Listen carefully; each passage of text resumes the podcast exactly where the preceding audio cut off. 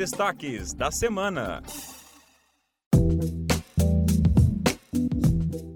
Olá, eu sou Edgar Fuch e está começando o Destaques da Semana, o podcast que apresenta algumas das notícias que foram destaque no portal do Ministério Público de Santa Catarina. E eu sou o Ângelo Ribeiro. Aqui nós apresentamos apenas um resumo das notícias desta semana, de 19 a 23 de julho. Mas você pode saber mais sobre cada uma e outras ainda no nosso portal mpsc.mp.br.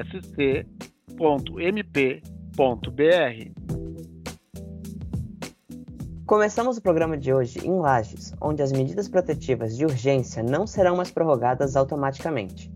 As medidas em vigor foram prorrogadas até dia 31 de julho deste ano e perderão a validade após essa data. A mudança é válida para os municípios de Lages, Bocaina do Sul, Painel e São José do Cerrito.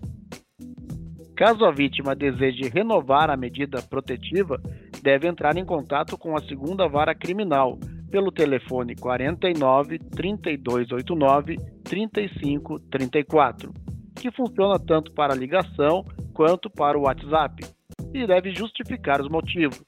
Repetindo o número 49 3289 3534.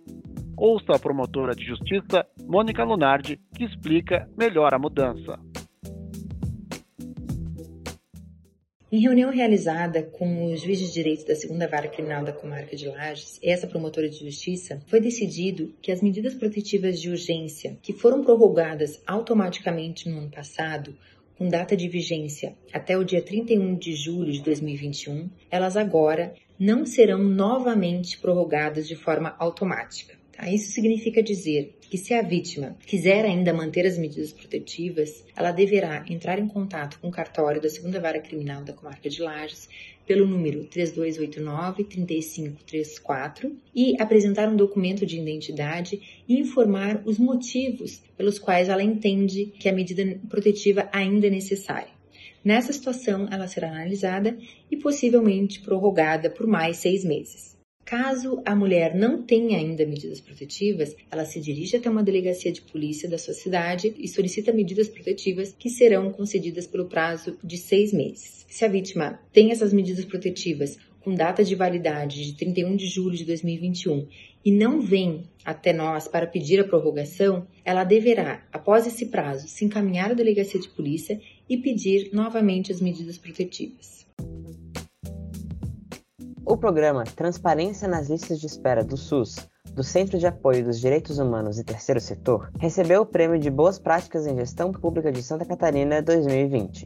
O projeto venceu a categoria Gestão da Saúde Pública, por seu trabalho na garantia aos usuários do Sistema Único de Saúde o acesso e direito à informação. Ele, inclusive, incentivou a aprovação de uma lei estadual que determina que qualquer estabelecimento que ofereça serviços pelo SUS disponibilize na internet as listas de espera para consultas, exames, cirurgias, entre outros procedimentos. Além deste, o projeto Monitoramento dos Planos Municipais de Educação em Santa Catarina também foi finalista do prêmio, ficando em segundo lugar na modalidade Gestão da Educação Pública. Coordenado pelo Centro de Apoio da Infância e Juventude, o programa propõe um olhar e uma atuação diferenciada do Ministério Público no campo da educação, que tem acompanhado a execução das metas e estratégias previstas nos planos municipais de educação, garantindo assim que estejam alinhados ao Plano Nacional de Educação.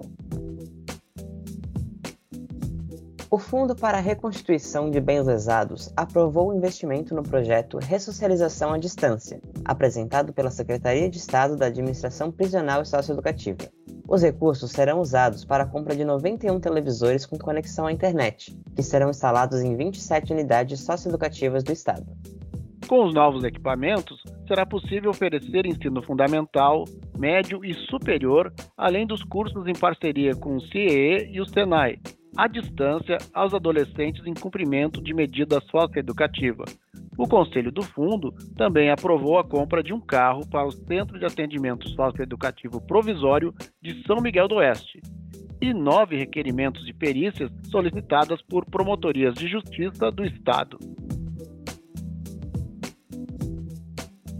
E foi deflagrada a Operação Demeter, pelo Grupo de Atuação Especial de Combate às Organizações Criminosas, o GAECO, junto da 2 Promotoria de Justiça da Comarca de Ituporanga e a Polícia Militar de Rio do Sul. A operação investiga possível comércio ilegal de agrotóxicos.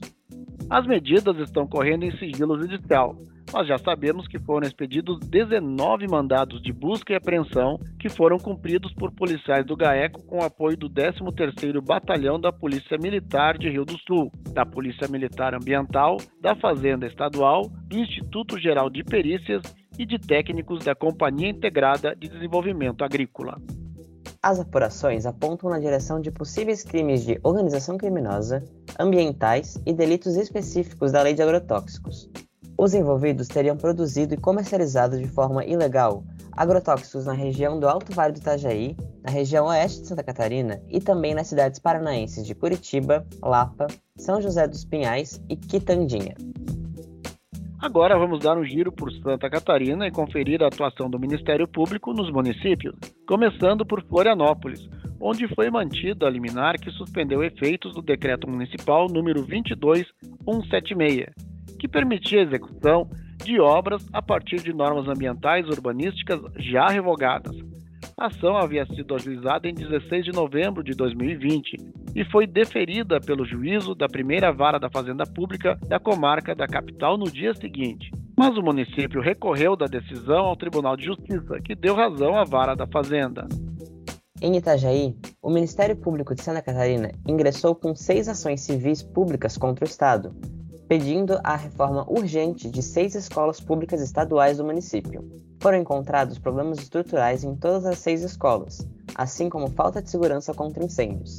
As ações ainda aguardam decisão judicial. Também em Itajaí, após recomendação do Ministério Público, a Secretaria Municipal de Saúde corrigiu sua estratégia de vacinação para aumentar a oferta de doses e o número de locais de vacinação, assim reduzindo as filas e alcançando os grupos prioritários. Foi organizado um mutirão de vacinação, com mais postos disponíveis e senhas oferecidas por ordem de chegada. E para encerrar, o Ministério Público reforça a importância de vincular as diretrizes, metas e estratégias dos planos municipais de educação aos planos plurianuais dos municípios catarinenses. O promotor de justiça João Luiz de Carvalho Botega coordenador do Centro de Apoio Operacional da Infância e Juventude, explica o que são os planos plurianuais e por que a educação precisa ter espaço neles. O PPA é um instrumento de planejamento governamental de médio prazo, que estabelece as diretrizes, os objetivos e as metas da administração pública, organizado em programas, estruturado em ações que resultem em bens e serviços para a população.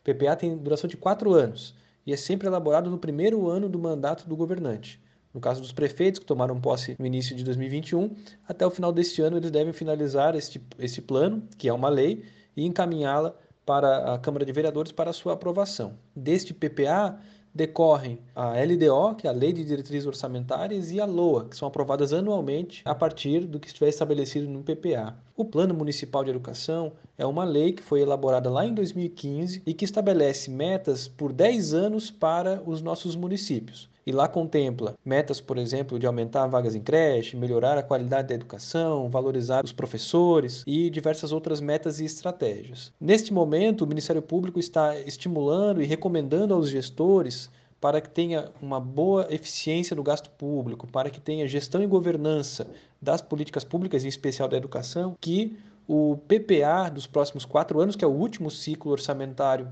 dos planos de educação, esteja alinhado que o plano de educação tenha aderência ao plano plurianual daquele município, ou seja, que se há previsão no plano municipal de educação de ampliar em X% o número de vagas em creche, que isso esteja no plano plurianual, no PPA, e que isso depois seja destrinchado em ações específicas durante os próximos quatro anos, para que os recursos sejam é, alocados de forma qualificada e eficiente para o atingimento das metas do Plano Municipal de Educação. Assim, chegamos ao final de mais um programa. Essa foi a edição dos destaques da semana de 19 a 23 de julho, do Ministério Público de Santa Catarina. Eu sou Edgar Fluck. E eu sou Ângelo Ribeiro. Acompanhe a atuação do Ministério Público de Santa Catarina em seu dia a dia. Acesse o nosso portal e leia muitas outras notícias. mpsc.mp.br. Bom fim de semana e até breve.